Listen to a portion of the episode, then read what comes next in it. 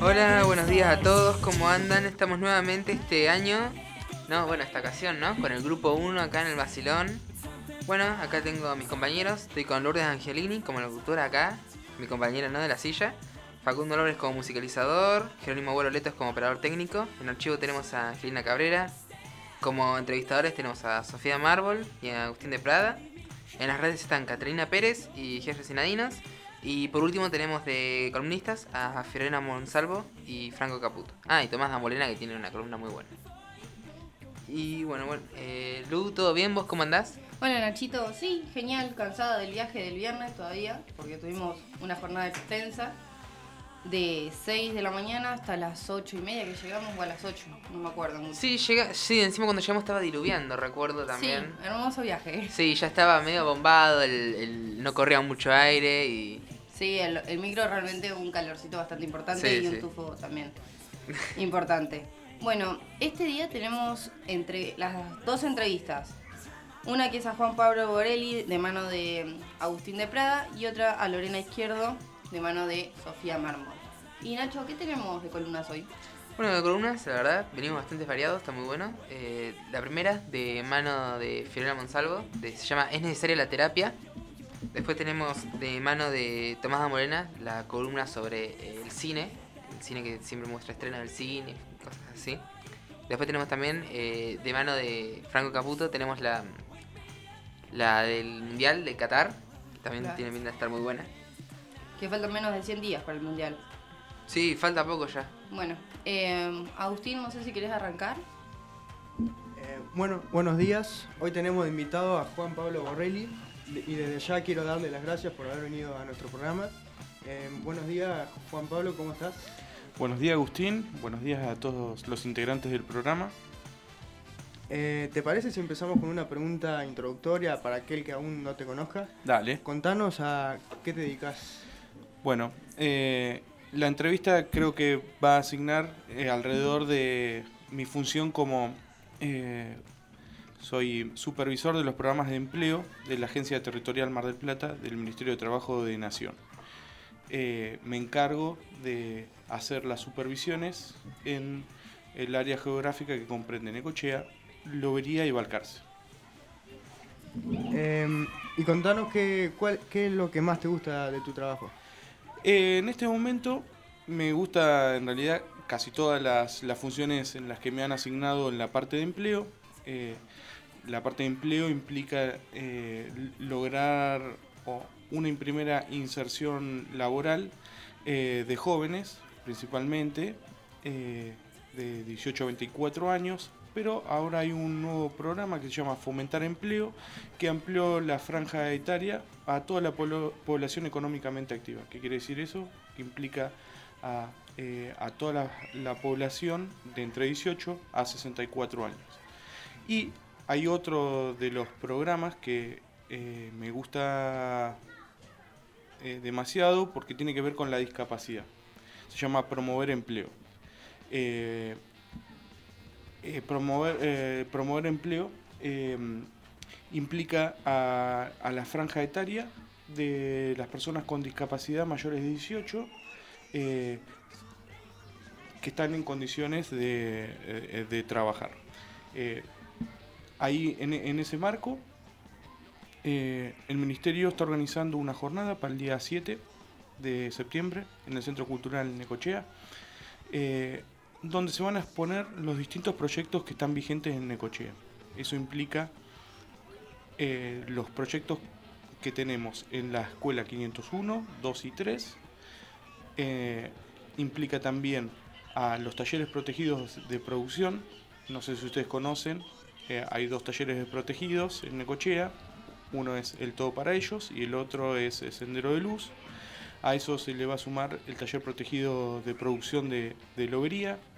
Eh, también van a participar eh, integrantes de la Confederación General del Trabajo, que es la CGT, y de la Central de Trabajadores Argentinos, que es la CTA. Eh, perfecto. Entonces, ¿qué avances tuvieron últimamente en respectivo a eso? Bueno, hemos tenido muchos avances, se han incrementado los proyectos. En este momento hay financiamiento para los distintos programas que en otro momento eso no mm, había, había sucedido que había ciertas trabas desde el punto de vista financiero, con lo cual uno podía proyectar, realizar determinados, por ejemplo, entrenamientos para el trabajo. Entrenamientos para el trabajo es como, sería algo así como una especie de, primera inserción laboral, eh, implica de, de 4 a 6 meses según el área. Eh, eh, la persona hace un entrenamiento, quiere decir que va a aprender la, eh, la actividad en la que va a estar, por ejemplo, no sé si podría venir a la radio y hacer un entrenamiento. La franja horaria es de, de, 8 de la mañana a 8 de la noche, son 4 horas, el Estado le, le paga al beneficiario su, el, ingreso y la empresa, en este caso, por ejemplo, si, si fuese la radio, tendría que, que pagar un seguro y eh, una obra social básica.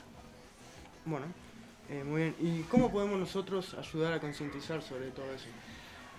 Bueno, eh, este es un espacio en ese sentido, que es el, de divulgar los programas de empleo.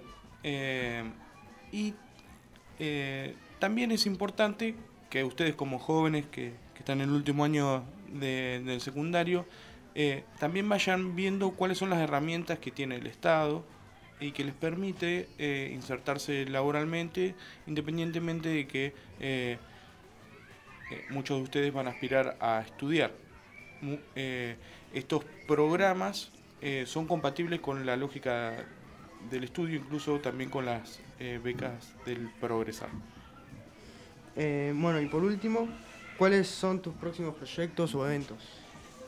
Bueno, como te decía, el 7 de septiembre eh, vamos a realizar una jornada en el Centro Cultural Necochea sobre, eh, sobre discapacidad, discapacidad en el mundo del trabajo y del empleo.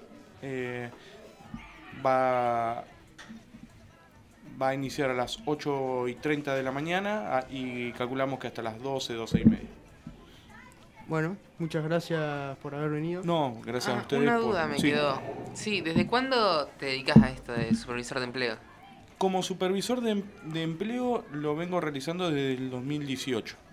Eh, antes estuve, eh, tenía otra función en el ministerio que era, eh, armaba el resumen de noticias para el ministro.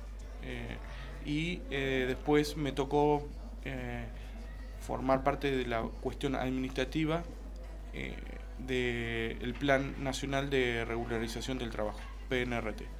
Eh, quiere decir, para que lo entiendan rápidamente, eh, son trabajadores que no están registrados, se realiza una inspección donde, se, donde se intima al empleador a, a registrar a esa persona en el... Claro, sí, en el. Se entiende. Se entiende, se entiende. A registrar a la persona. Sí, a registrarla, sí.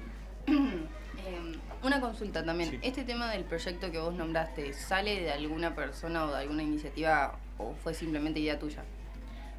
Eh, la verdad que eh, es, es, una iniciativa personal, pero formo parte de, todo un grupo que, que somos los que estamos trabajando dentro de la de la Agencia Territorial Mar del Plata. Eh, formamos parte cuatro personas en este momento en Necochea. Eh, estamos trabajando. Eh, si bien si bien fue una idea que, que surgió a partir de un encuentro de talleres protegidos de toda la región, casi, casi implicaba toda la provincia de Buenos Aires, me pareció que había que exponer los proyectos de discapacidad eh, que está financiando el ministerio en la ciudad. Claro. Eh, ¿Sería el tema de lo que mm, publicó la municipalidad la otra vuelta en su Instagram o no? la municipalidad lo que publicó eh, fue la fue uno de los proyectos que tenemos vigente es un entrenamiento para el trabajo de una persona en eh, la industrial. ¿Ese te Sí, referís? sí. Bien. Eh, esa también fue una iniciativa eh, que llevamos adelante. Estuvimos en contacto como ministerio. Estuvimos en contacto con las con la gerencia de la industrial y, y bueno pudimos lograr esa eh, ese entrenamiento para el trabajo en sector privado. Porque eso, ahora que, que lo traes a colación, Lourdes, nos está costando bastante que las empresas, eh, Privadas. sí, las empresas privadas, eh, tomen a personas con discapacidad eh, en, su, en su planta. Claro, o sea que también sería una forma de concientización ese video. Exactamente, sí, la, la idea es que se pueda replicar en distintas, eh, en distintas empresas. Bueno, muchísimas gracias. Está- Nachito. No, está muy bueno, la verdad, me gustó la iniciativa, todo, todo está buenísimo, porque es verdad que estas personas tienen derecho a trabajar.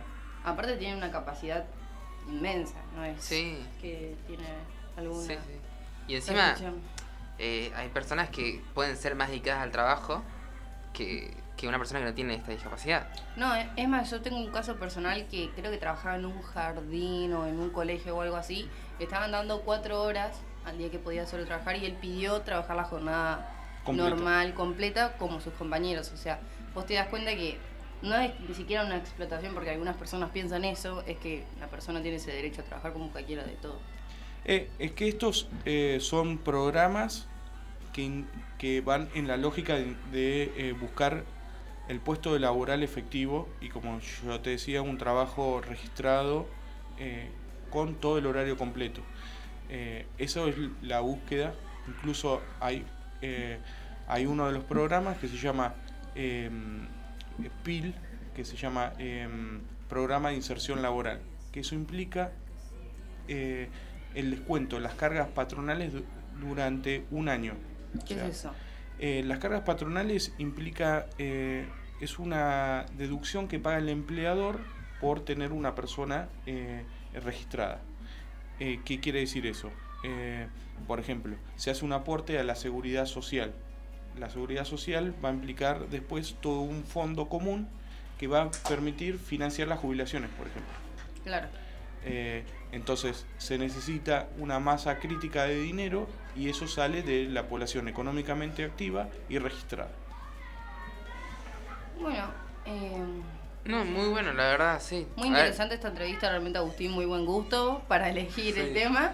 Eh, y muchas gracias, Borelli. Sí, él que la verdad, muy, muy, no sé, estuvo muy bueno, la verdad. Y puede ser que no, no sé si nos pasamos un poco más de tiempo, pero bueno, daba, daba, daba para, daba, daba. para, para Buen extenderse. material. Bueno, Sí, muchísimas gracias y la verdad para mí un gusto compartir este momento con ustedes. Bueno, muchísimas gracias. gracias. Nos vemos. Y bueno, ahora nos va a tocar una canción acá de mano de, de Facundo Álvarez. Bueno, ¿cómo están? Buen día. Eh, la primera canción del día de hoy se llama So Far Away, que es una canción interpretada por la banda de rock británico Dire Straits, eh, comandada por su líder Mark Knopfler, eh, hist- histórico guitarrista del rock británico. Eh, es un sencillo que forma parte de su álbum más famoso del grupo, Brothers in Arms.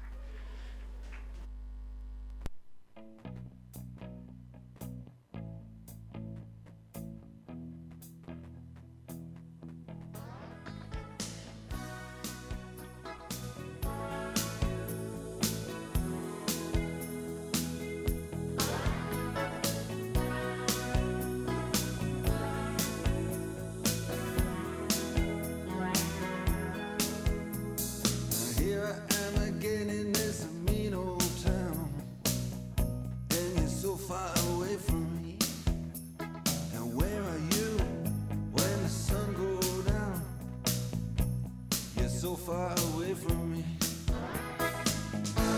You're so far away from me. So far I just can't see. You're so far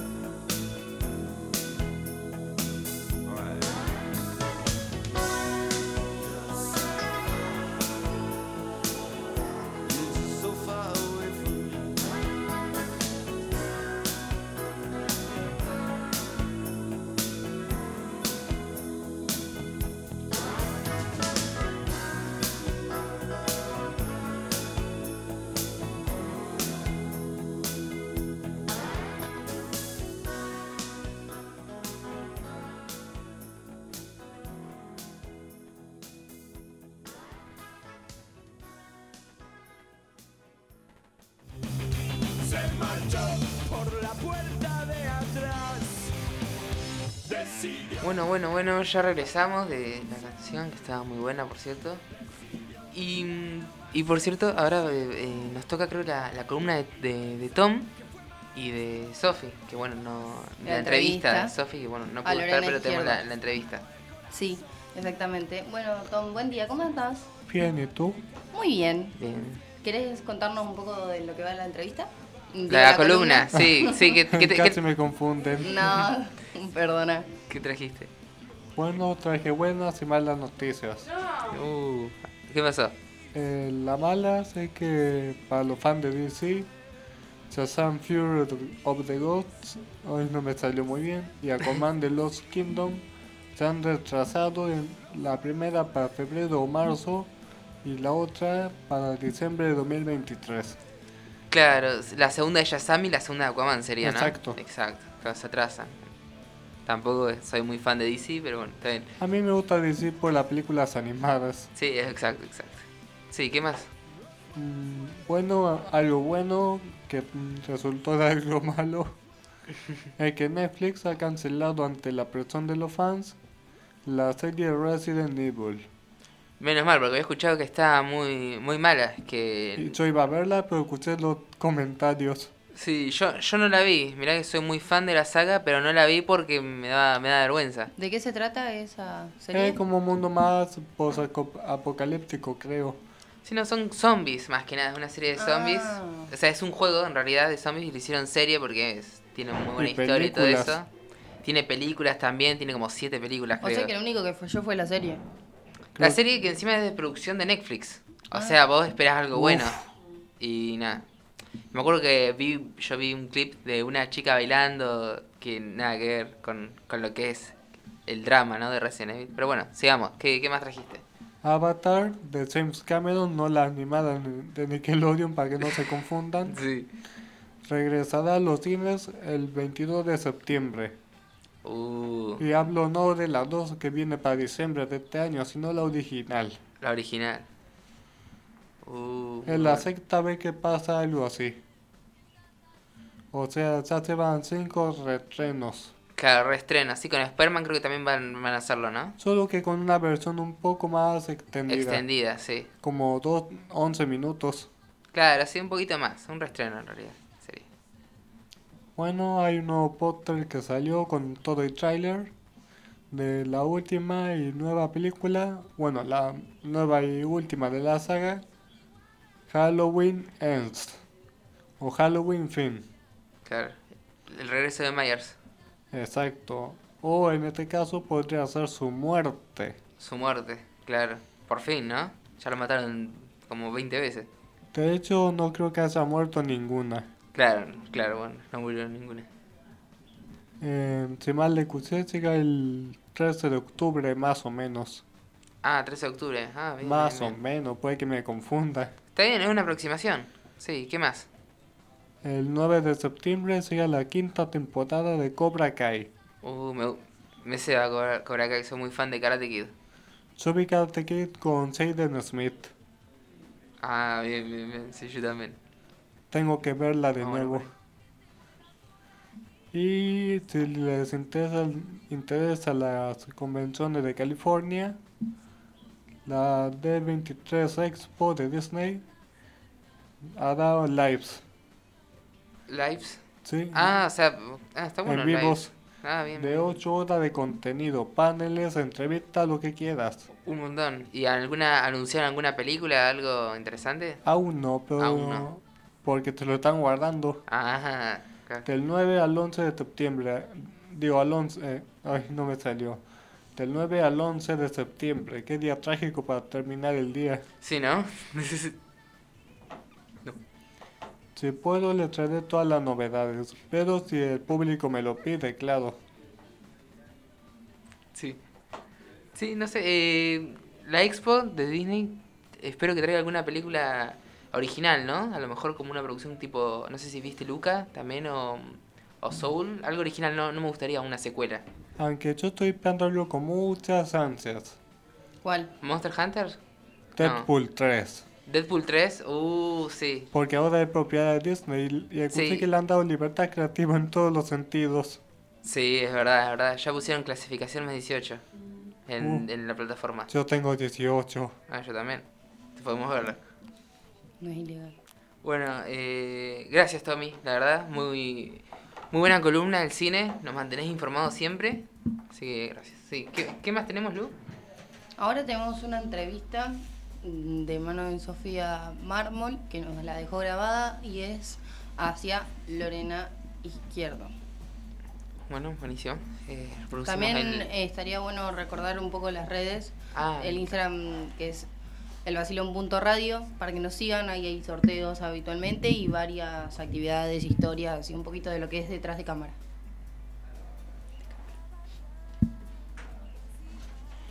Hola Lore, ¿cómo estás? Hola, buenos días. ¿Todo bien? Gracias por invitarme a una entrevista del Basilón. Y bueno, me encuentro acá con ustedes para esclarecer todas las dudas que tengan sobre la profesión que elegí. Eh, nada, te escucho, pregúntame. Bueno, para iniciar esta entrevista me gustaría preguntarte qué es esto de ser acompañante terapéutico, porque quizás personas que nos estén escuchando eh, no saben que la definición de, de este trabajo estaría bueno como que para iniciar eh, que nos expliques un poco qué- de qué se trata. Está bueno porque hay muchas personas que desconocen eh, a, qué nos, a qué nos ocupamos nosotros los acompañantes terapéuticos. Y también se confunde mucho con otras profesiones que se nos parecen un poco, pero en realidad eh, no hacen nuestro trabajo. La función del acompañante terapéutico, en primer medida, se trata de ayudar a las personas que padecen algún tipo de dificultad mental en su vida diaria, en la rutina, en todo lo que hacen a diario, eh, para que eh, todo, todo eso que logran realizar, nosotros podamos potenciarlos, quitarles sus miedos, tratar de quitar ese estigma que tienen con la sociedad para que ellos sean incluidos en ella y se sientan eh, como más eh, parte de la sociedad, porque una gran parte de la sociedad los discrimina o eh, están estigmatizados también. Eh, nosotros colaboramos con ellos como si fuéramos mm, más que como un amigo, ¿no? Estamos participando muchas horas en el día, acompañándolos en su desarrollo, escuchándolos, ayudándolos en todo aquello que no pueden y necesitan y quieren lograr. A veces no pueden, entonces uno, en ese no poder, uno intenta, eh, también ellos se frustran, ¿no? Cuando uno no puede realizar algo eh, y creen que no van a poder, pero en realidad uno puede lograr ver de alguna manera que, que sí pueden llegar a lograrlo. Nuestra función es llevarlos por ese camino mediante aquello que sí pueden lograr. Lo que sí saben hacer, uno se toma de ahí y los colaboramos eh, en impulsarlos hacia el logro de lo que desean.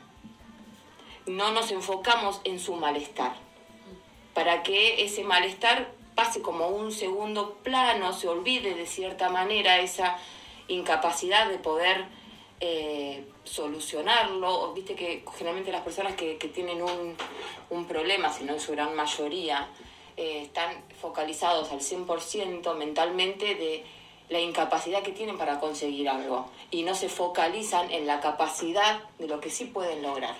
Entonces nuestro trabajo es que ellos sí se focalicen en esa parte.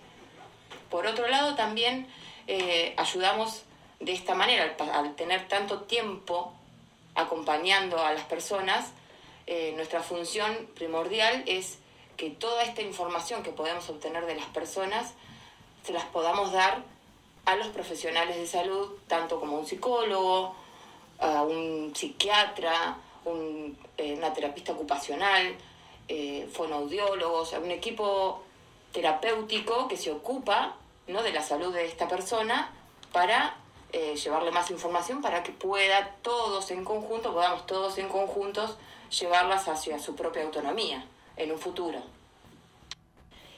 Te quería preguntar también eh, que por qué elegiste ser acompañante terapéutico. ¿Qué te llevó a, a estudiar esto?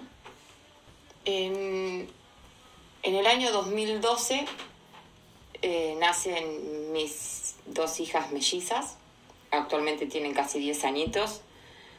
Eh, al año, después que transcurrió un poquito más de un año, una de las dos nenas empezó a tener eh, un montón de características que se refieren al autismo. Después de un montón de controles y, y chequeos médicos, se la diagnosticó con una regresión autista. Entonces, en mi afán de sacarla adelante, en una desesperación que me agarró como mamá, eh, decidí hacer eh, un curso de acompañante terapéutico. Ahora hay licenciatura también, es más largo. Pero bueno, también eh, en su momento, así que decidí hacer el curso de acompañante terapéutico para qué? Para que todas las horas que yo pasaba en casa con ella, eh, ayudarla de mejor manera a sacarla adelante. Porque yo recuerdo que el médico, cuando fuimos a ver al médico especialista, me dijo que al ser mujer, al ser mujer y, tener eh, autismo, era muy difícil sacarla adelante. Y nada, como mamá en ese momento creo que se me trabó la idea de que era imposible no poder sacarla adelante. Y nada, y eso fue lo que me impulsó a estudiar el acompañante terapéutico.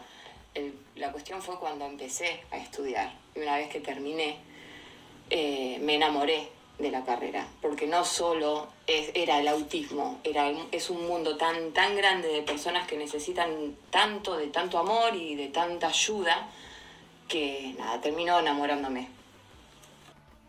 Para continuar quería preguntarte eh, si nos podías contar qué es lo que más te gusta y qué es lo que menos te gusta de esta carrera.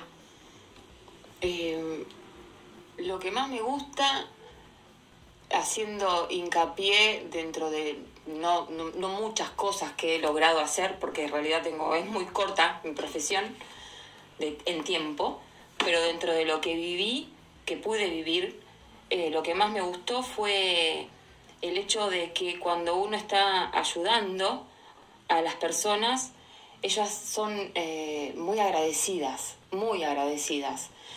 Mm, Tienen tanta necesidad de amor que cuando uno se los brinda, eh, se les nota. Y son, nada, es, es- genial ver la reacción de, de las personas cuando son ayudadas y no estigmatizadas ni discriminadas. Eh, Que esa sería la peor parte, la, la parte de la sociedad que los discrimina y hacen que se encierren, que tengan miedo de salir, porque ya que ya de por sí tienen un peso con lo que están sufriendo en su salud, eh, también tienen que soportar el peso de la sociedad, de la discriminación de las personas con las que se rodean a diario, y que eso hace que se les dificulte tanto el salir a la calle, y que haya tanta ignorancia, por decirlo de alguna manera, de todos hacia Quería preguntar también cómo ayudas y cuál es la diferencia entre acompañar a un niño, un adolescente y un adulto. Cuando, cuando se trabaja con un niño, se está trabajando en toda la parte del desarrollo de la infancia, que es en el crecimiento de- del día a día, porque el niño va creciendo muy rápido y necesita absorber toda la realidad y aprender un montón de cosas que un adulto mayor ya las sabe todas y ya las vivió todas. Eh, es como ir llenando de información eh, algo que está como vacío, ¿no? Por decirlo de, alguna manera. Que se diferencia mucho cuando uno tiene que trabajar con un adolescente, porque el adolescente está pasando ya de por sí por una etapa que es muy difícil, muy difícil de adaptación física, muy difícil de adaptación social, eh, los cambios en las amistades, en, en- el hecho de, de- de- las dudas, de- del miedo al ser adulto, de todas las responsabilidades que viene acarreando, eh, que, que va acarreando ¿no? con el transcurso de todos los años de la adolescencia, que se les va sumando a una mochila que a veces les resulta hormonalmente difícil y si a esto le agregamos la parte que tienen un problema de salud mental es doblemente mucho más dificultoso, ¿no? Salir adelante. Eh, son, son personas que quizás eh, cerradas y cuesta a veces acercarse a ellos y se- que se abran para poder que, expresar lo que sienten y acompañarlos y desde ahí para que puedan estar mejor. Eh, con un adulto mayor también dice, se diferencia muchísimo de lo que es trabajar con un niño o con un adolescente, porque el adulto mayor ya vivió toda su vida y empieza a encontrarse con un problema no solamente cognitivo, eh, sino también físico, de movilidad. Eh, entonces, en todos los casos, eh, también depende de las dificultades de cada persona, ¿no? Porque no todos los casos son iguales, no toda la realidad del paciente es igual, eh, porque todo depende muchísimo de las personas que, que acompañan a la persona, todo depende mucho también de, de su realidad económica, su realidad social, su cultura, todo tiene que ver en el desarrollo individual de cada una de estas personas. Entonces, eh, diferencia, no solamente diferencia mucho el hecho de trabajar con un niño, adolescente o adulto, sino que cada persona de por sí es muy diferente a cualquier otra, así sí tenga la misma edad. Y en, todo, y en los tres casos se trabaja siempre todo lo que es cognitivo y físico. Así que no, no, no hay como un decir, bueno, nada, vamos a ejercer esto con esto para el, la- para el niño, vamos a ejercer algo con los adolescentes que esté ya como marcado. No, no tenemos un cronograma eh, que diga, ay, bueno, con esto sabes que te va a ir bien en todos los casos. No. Ok, bueno, eh, lamentamos cortar la, la entrevista, que la verdad a mí me estaba encantando. Un tema muy interesante. Muy interesante, muy hermoso también la historia de cómo se convirtió en acompañante terapéutica, la verdad. Sí, muy, muy motivador y además eh, seguramente hay muchas historias parecidas. Sí, sí. Así que está bueno que hayan tenido una salida más que nada. Sí, No que, que, que tenga, que, que, o sea, que pueda continuar y se pueda levantar después de lo que le sucedió. Sí. Aparte, por lo que tengo entendido, la hija mejoró un montón. Nos- acá está Fiore con nosotros en la cabina. No sé, Fiore, si quieres comentar un poco. Eh, sí, sí, em, de lo que conozco a Carmelina sí puedo mejorar un montón y es una nena que es muy capaz, no porque sea mujer y con autismo se diferencia. Así que no, sí, ha mejorado Y un eso, montón. lo de mujer y autismo, no sabía que era más complicado que un varón. Claro, yo no sabía tampoco No tenía eso. ni idea. Eh, ya- es más, no está la licenciatura acá en Necochea, así que es una carrera que se puede estudiar acá y está bueno que esté a la mano. Sí, está muy bueno. bueno eh, pasamos ahora con nuestro musicalizador Facundo. Bueno, muchas gracias Nacho. Eh, el segundo tema del día de hoy se llama Rec Test. Es, un, es el tema más conocido del disco más popular del grupo, Divididos por la Felicidad, lanzado en 1985. Así que bueno, se las voy a dejar y espero que lo disfruten.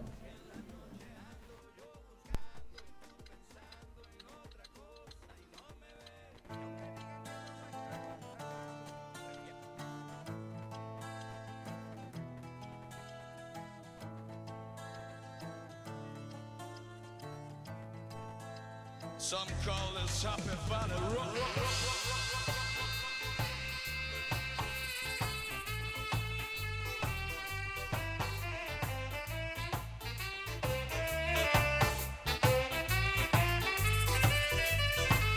Play us some music,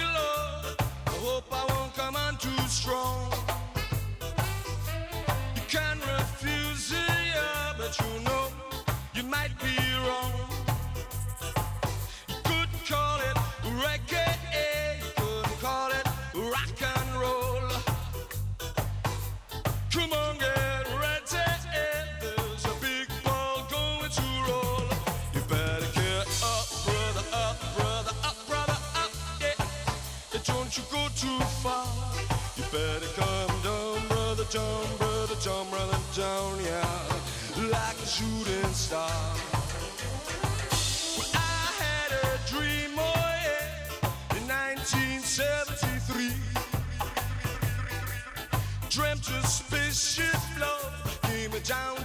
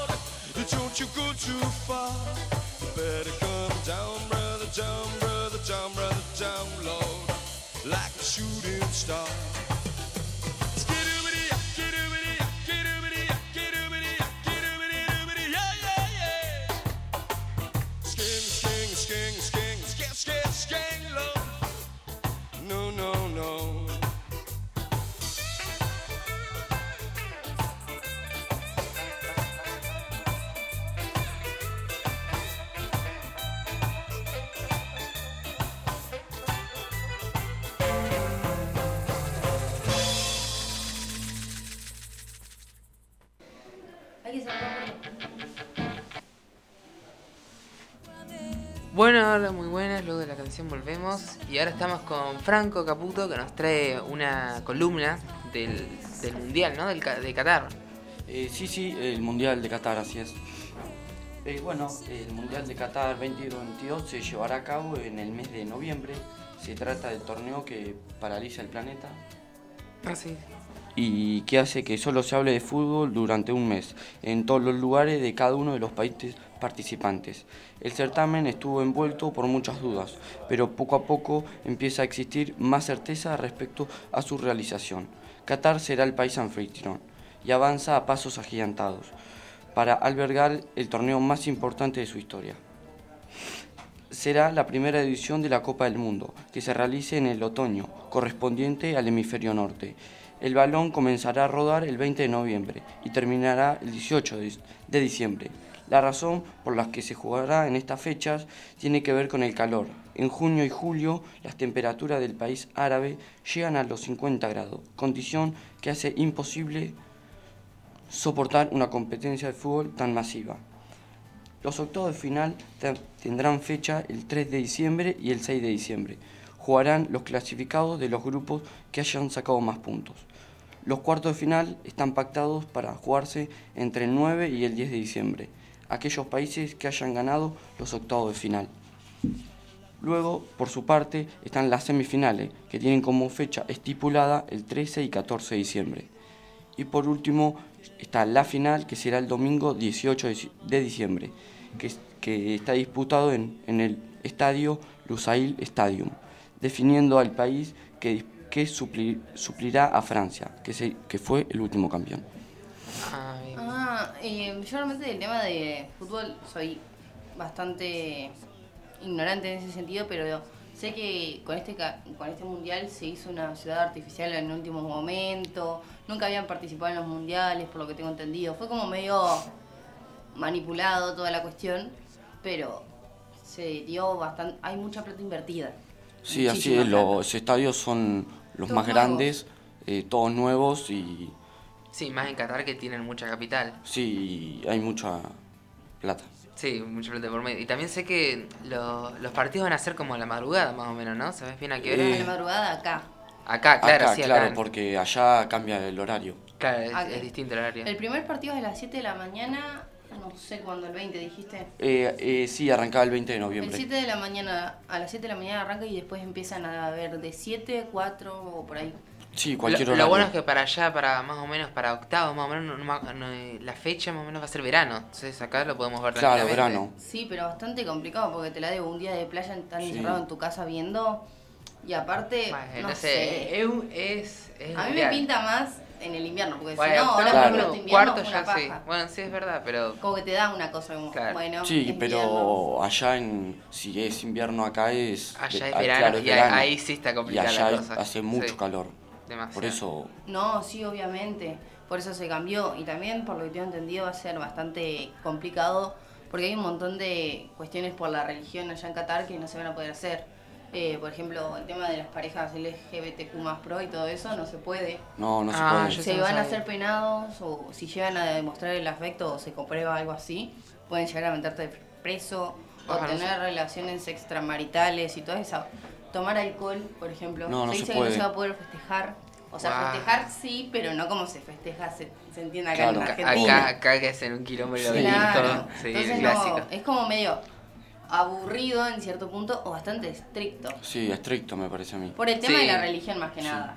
Sí, muy cerrado lo, lo veo en ese término, pero bueno, cada, cada lugar tiene sus costumbres. Es ¿no? más, o sea, por ejemplo, creo que nunca se clasificó, hablando de la ignorancia, vuelvo a hablar, eh, tipo Qatar, el grupo, el equipo de Qatar no es un equipo muy importante en lo que es el ámbito del fútbol. No, no, Como por ejemplo Brasil o cosas Claro, así. no, no es ah, muy competitivo.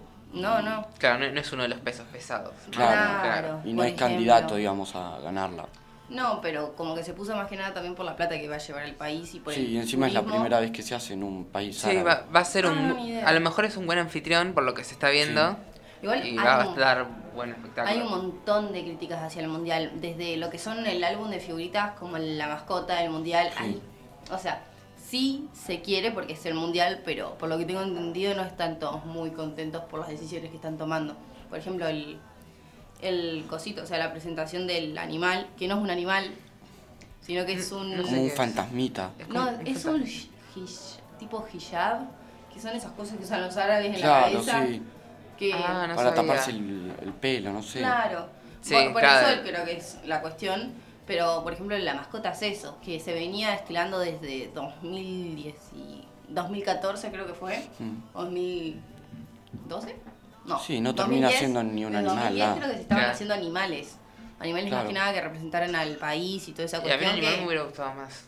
Es que se Sí. estaba haciendo, pero habrán decidido eso, o sea, decidieron eso más que nada por una cuestión que los representa, porque olvídate que, Claro. que la Claro, tela es algo que los representa a- los representa un ellos. montón. Y el tema de los partidos también, uno piensa que como que lo espera tanto el Mundial cuatro años y más Claro, ese año sí. que un mes se te pasa volando. Sí. O sea, un partido del otro y eh, llegás Encima a están octavos. todos juntos los partidos. Claro. Uno tras de otro. y- y se Es te un pasa volando. montón. Sí. Y no Sí, por semana cuántos partidos puede haber más o menos. Y eh, se juegan. Y, a ver, ya te digo. Vos pensás que en menos de un mes se- ya se hace la final. Tipo, se Claro. arranca el 20 de noviembre y en, hipotéticamente el 18 de diciembre ya se estaría jugando la final. Claro. O sea que va a ser bastante Sí, peleadito. va a ser bastante Sí, va- rápido. Claro, todo rápido es. Sí, aparte con los que apuestan que van a ser los ganadores y todo eso, para mí tiene bastante... Bastante, se va a hablar mucho de este mundial. Demasiado, sí. Y me parece que hay para hablar. Desde polémicas, como no. Ya te digo, con esto de la religión me parece que es algo que se criticó mucho, pero no se puede hacer más. hay varias polémicas como todo lo que es, eh, como todo tema famoso, ¿no? Más No, tipo claro. mundial, por ejemplo. Además que O sea- es re caro viajar ahí. Por ejemplo, no pasa en otros mundiales, sacando el tema de lo que es Argentina y la inflación que tiene, eh, es mucho más caro ir a Qatar desde cualquier parte del mundo Sí. que ir a Francia, Brasil, Estados Unidos u a otro lugar por el tema de lo caro que es ese país y ni hablar de lo que es eh, la estadía, comida y todo eso. Sí. Es para la gente rica. Sí, carísimo. Literalmente. Lo- los la vuelos gente también tiene son, plata. son de los más caros. Creo que el vuelo más caro de que existe así como en el mundo, eh, creo que se llama, es de Qatar, Qatar Airlines, algo así. Sí, sí, algo así. Sí, era eh, los más caros. Sí.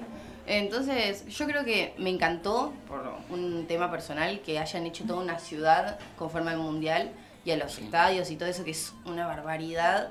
Y es más, por lo que tengo entendido, que a veces no se sabe si se va a desmontar esa ciudad.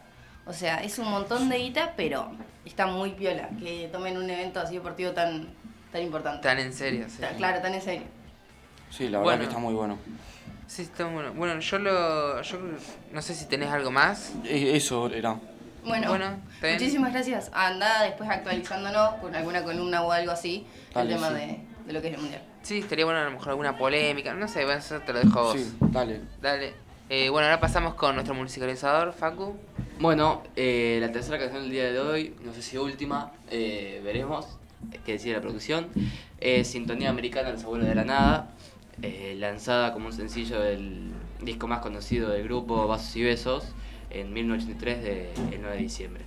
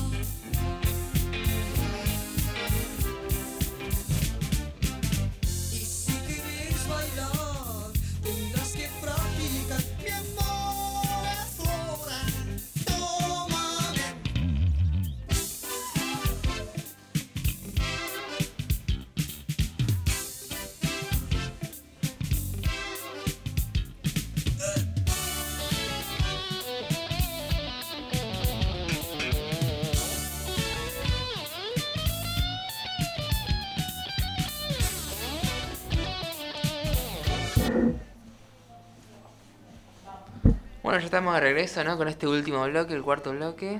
Y bueno, ahora tenemos la columna de Fiorella Monsalvo, nuestra amiga Fiore, ¿no?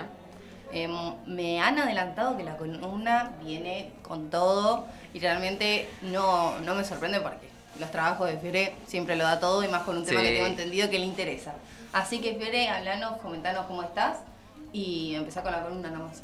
Bueno, hola chicos, más que nada, ¿cómo están? Espero que bien. Eh, ya dejen de halagarme.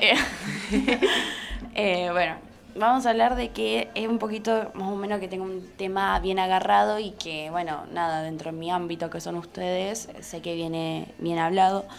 Tenemos que hablar más que nada de la terapia y la psicoterapia. Tiene un poco de diferencia, pero muchos de nosotros se lo entrelaza con decir, ah, voy al psicólogo o estoy haciendo terapia. El término terapia se define como tratamiento de cualquier enfermedad o trastorno, es decir, un vocablo sinónimo de eh, la palabra terapia, que etimológicamente procede de la, es una palabra griega, que quiere decir tratamiento y cuidado. La palabra psicoterapia se refiere al, tipo de terapia que se utiliza para el tratamiento de enfermedades mentales o emocionales mediante procedimientos psíquicos o psicológicos. Más o menos un poco se entrelaza. Entre ellas tenemos un montón, tenemos 12 tipos de estas que después voy a hablar un poquito más tarde. Es, la terapia es una conversación que fue inventada especialmente por Sigmund Freud, eh, un psicólogo y también filósofo que sí, desde hace años ya lo vimos estudiando. Un poco más honesto históricamente, tiene, se enlaza con él, pero también por una mujer llamada Anna O y un doctor amigo y compañero de Freud, Joseph Barrow. Eh, esto la desarrollaron en 1880 hasta 1882 donde comenzaron a hablar en una conversación y se dieron cuenta que se podrían resolver eh, muchos de sus problemas en estas conversaciones. Eh, y acá es cuando les entrelazo y les hago una pregunta, chicos. Para ustedes, ¿han ido? ¿Les parece bien ir a terapia, psicología, que hablen con una persona que, que sabe que es un diplomático en estos temas? Bueno, para mí, eh, para mí está muy bien, aunque para mi familia a lo mejor no, no sea tan así, no voy a indagar mucho en el tema tampoco. Eh, para mí eh, es muy correcto porque eso te sana, todo, todo lo que se habla con otra persona te sana, te hace sentir mejor, te descargas. Y más, no de expertos como Freud, que, ya ha probado las técnicas, todo esto. Eh, pa- para mí eh, es muy correcto ser para cualquier tipo de persona, no importa lo, lo bien lo, lo bien que estés, lo, lo mal, tenés que ir para mí. Bueno, disculpen. Eh, yo realmente tomo, o sea, voy a la psicóloga. No le digo terapia porque no sé, no estoy acostumbrada, Ah, pero obviamente. voy a la psicóloga desde hace un año y medio, casi dos.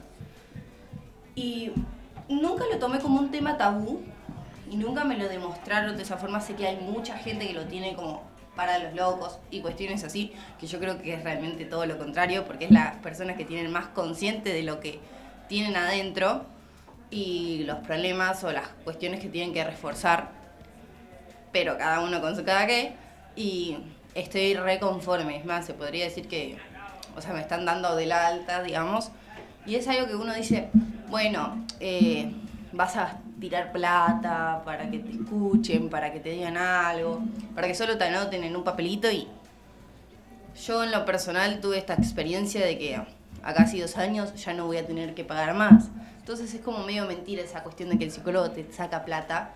En mi caso personal, a insistir. Y me parece que es algo que hay distintas opiniones, por lo que tengo entendido, de gente que dice, no, todo el mundo tendría que ir a terapia y otra que dice, no, o sea, como que la terapia no está hecha para todos.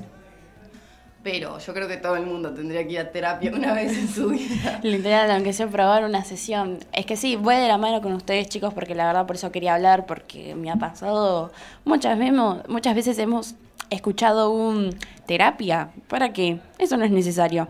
¿Le vas a pagar a una persona para que escuche tus problemas? Es mentira, no ayuda en nada. Plata tirada al pedo. ¿Tenés problemas? Esto es para locos. Escuchar, escucha cualquiera. O esos no son tus pro- o esos no son Sí, problemas. Claro, ¿entiendes? to- Sí, todo eso está- me parece más ligado a generaciones Literal. pasadas. ¿no? Claro. Sí, igual hay gente que hoy en día fue, o sea, de nuestra generación, o sea, de nuestra edad, generación, eh, pero que piensan así, que vos decís, o sea, como que a veces te, te tratan de menos porque capaz Sí. esa persona tiene un problema más heavy que vos, pero Claro. vos en realidad tu problema es tu problema y es tu prioridad. Literalmente. Bueno, gente así, la verdad, siempre va a existir. Olvídate. mundo. Claro, porque se Y lleva bueno. que es tema tabú por ahí, qué sé yo, por ahí la generación de nuestros padres o más de nuestros abuelos, que por ahí hay, hay unos que no, son más modernos nuestros padres, o dicen, no, no, anda, sí, es bueno ir. Y tenés otras personas que se quedan muy estructuradas y piensan que eso es tabú, es malo, no es necesario. Entonces yo vengo a aclarar, de por ahí uno dice, ¿y cuándo necesito terapia? ¿O mm, puedo ir a experimentar? ¿Es mm, gastar plata? o y acá vengo a explicar una cuestión de cosas. Eh, la terapia ayuda a una persona a lidiar con los problemas emocionales y el proceso de curación.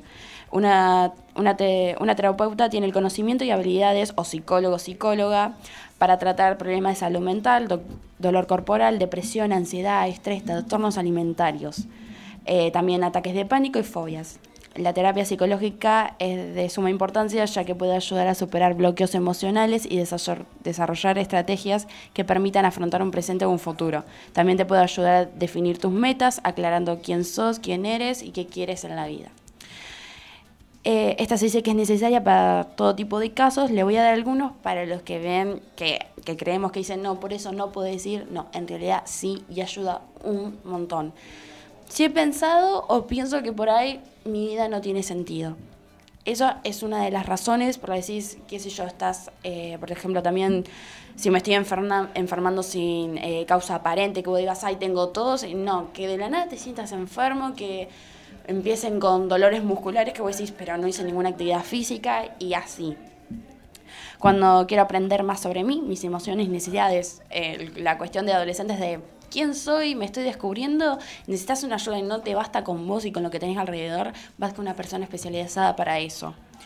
Eh, si estoy du- durmiendo demasiado o muy poco, a veces decís, ah, me desvelé por los jueguitos, listo, joya, o me quedé leyendo, joya, pero hay veces que te quedas mirando el techo y tu cabeza empieza a moverse de una manera que decís, esto ya no me está gustando, y son todas las noches o todas las tardes dormís la siesta y decís, sí, pero porque me gusta. Sí, pero si te vas mal, sin comer, llorando, porque te, te pusiste a pensar en un montón de cosas que te hicieron sentir mal, ya ahí por ahí te ayuda a dormir mejor que hables con una persona externa a tu entorno. Si también siento cansancio o em- apatía por las eh, cosas que me gustaban hacer, si de nada dejo de leer y eh, mirar un libro ya me hace sentir mal, o qué sé yo, hago un deporte y de la nada lo dejo porque me pasa cierta cosa con él, eso, o Nacho, a vos que te gusta tanto, dejar, dejar la play de un día para el otro, porque Sí. decís, la miro y me siento mal, no. Es verdad, es verdad. Y me ha pasado, ¿eh? Me ha pasado a veces de días que, que yo la agarro y digo, no, no, ¿para qué? No. Obvio. Estoy al pedo. Y nada, si querés hablar sobre el amor propio a uno mismo y así. Porque tengas un pensamiento anticuado, la otra persona indirectamente que también puede pasar que vos digas, no, no, yo quiero ir, pero hay alguien del que estoy a cargo o me dejo manipular por mis amistades indirectamente, que por ahí digan, no, pero capaz que no necesitas eso, necesitas otra cosa. No, no, si vos querés ir, déjate llevar. No tenés que hacerle caso a las otras personas. Eh, es incondicional eso. Siempre se necesita. Por mínima cosa, hasta por experimentar podés ir para hablar con una persona. Y siempre que sea externo. Y a veces pasa que no es necesario tocar fondo para ir a terapia. Mínima cosa que te pase, dices, no me siento bien. Y no es que decir, hay unas que personas dicen, ay, de la nada fue a terapia. No, de la nada no. Hay que algo que esa persona que le sucedió que necesita ir aunque sea mínima cosa. Y a veces tocar fondo, por más que no sea lo más sano, te hace darte cuenta, te hace un clic en la cabeza que dices, esto me estaría sirviendo, me puede ayudar. Sí, además, eh, no gastás plata en que te estás gastando Mm. plata en, en salud. Mm. Que eso siempre es importante y no hay que escatimar nunca en Mm. salud. Y un consejo para los que están por ir a terapia o quieren empezar es, si por ahí no te cae bien, sentís una vibra que el psicólogo no es para vos o dice cosas que por ahí vos decís, no, capaz que esto no me sirve, no importa. Cambias de psicólogo, no te tiene por, no tenés que casarte con nadie. No te cae, no te cae. Y así empezar. O por ahí ves acciones, por ahí decís otra, recomendar y seguir. Porque pases por muchos psicólogos o algo así o terapias, no quiere decir que seas un- una persona diferente al resto. No, es más, yo creo, tengo el punto de vista de que el psicólogo tiene que ser un amigo más. Exacto. Eh, nada más que no sea tu amigo y te escuche y te dé un consejo, capaz no de nuestra edad, por ejemplo, que somos más desde lo que pensamos y no tenemos la verdad de nada. Y nada, me parece que es algo muy necesario. Más que nada lo que vos estabas diciendo, Fiore, de que si una persona no puede o por cuestiones así, también digamos que no lo tienen tan... Ahora lo tienen más presente el tema de la salud mental, ya sea por licencias o cuestiones así, pero el tema de lo que son obras sociales no, no está tan presente. No. Pero sería algo que yo creo que se tendría que reforzar, porque no, sé, no tenés los medios y realmente necesitas ir a terapia. Sería bueno que de alguna forma algo se pueda hacer. Sí. O por ejemplo eso que vos decías de que si necesitabas ir tenés que ir y ya. Yo pienso que como que tenés que tener una cierta Una base. Sí, y también como un- una periodicidad al ir. Sí, Claro, también. ser diario. no- claro, ser porque diario. si vos vas y charlas un día de lo que te pasó, por Sí. No es que lo acomodaste en un día y ya quedó. No te, queda, Exacto. que- no te queda la satisfacción unos No, días. Eso después se va. Sí. Claro, tenés que volver a ir para O- acomodar todo de nuevo. O también pasa que mucha gente va una o dos veces y deja porque es como que vos entrás a terapia y no es que entras a hablar del problema que tenés actualmente. Claro. sino que te empieza a hablar desde que tenés dos años y es como, ay, no, ya sé que tengo tantos traumas. Entonces es como que no es solo tratar ese tema, sino como que te va a Sí. hacer pensar sobre todo. Sí, y es medio complicado, como que la gente que tiene que ir tiene que, que pensar en eso. Sí, sí. Bueno, era para hablar de eso, para aclarar un par de cosas, así que nada, gracias por el espacio. No, buenísimo. Muchas gracias por traer esta columna. La verdad, cuando más gente, cuanta más gente consciente de esto haya, siempre mejor, ¿no? Bueno, muchísimas gracias, Fiere. También quiero recordar el, el tema del vacilón, las redes, que es elvacilón.radio. Y volvemos a insistir, muchísimas gracias por la columna. Realmente el programa salió divino. No sé, Nacho, si lo pasaste bien. Sí, la pasé muy bien, la Fue verdad. bueno. genial. Y bueno, ahora pasamos con el musicalizador, Facundo. Y bueno, y nos despedimos. Nos vemos. Bueno, el tema para cerrar el programa el día de hoy es Lago en el Cielo de Gustavo Cerati. Es una canción y sencillo del, eh, de, bueno, del autor Gustavo, lanzada en su cuarto álbum de estudio como solista y vamos, editado en el año 2006. Esta canción se estima y se llamó como la joyita del